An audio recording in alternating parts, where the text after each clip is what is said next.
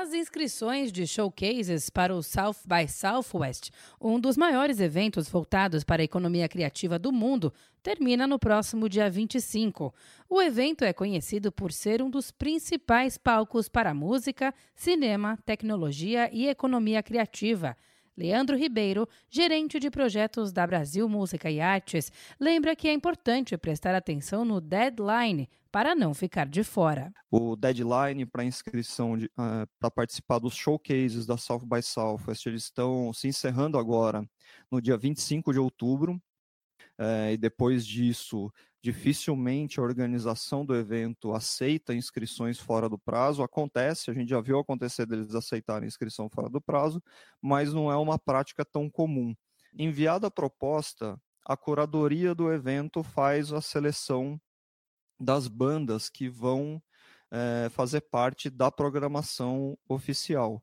E isso normalmente sai é, até com uma certa agilidade, é, mais ou menos aí por volta de novembro já começa, começa a aparecer os primeiros selecionados, dezembro aparecem mais alguns, e às vezes acontece de janeiro também já ter, ter uma lista complementar. Para Leandro Ribeiro, a noite dedicada à música brasileira, testada e aprovada na edição anterior, vai se repetir na de 2020.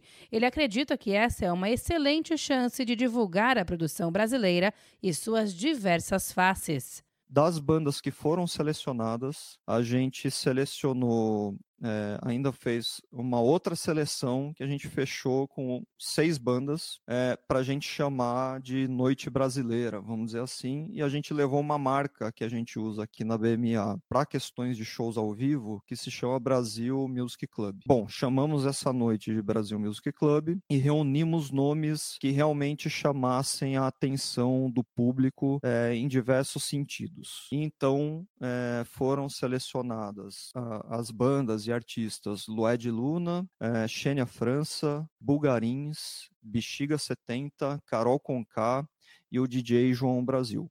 A imprensa norte-americana deu destaque para a noite dedicada à música brasileira. Um dos mais importantes formadores de opinião locais, David Frick, escreveu uma resenha sobre as 10 bandas que ele mais gostou no festival, sendo que duas eram associadas à BMA. O evento ocorre de 16 a 22 de março do ano que vem em Austin, no Texas, e conta com o apoio do Brasil Music Exchange, projeto de exportação de música brasileira realizado por meio de uma parceria entre a BMA e a Agência Brasileira de Promoção de Exportações e Investimentos.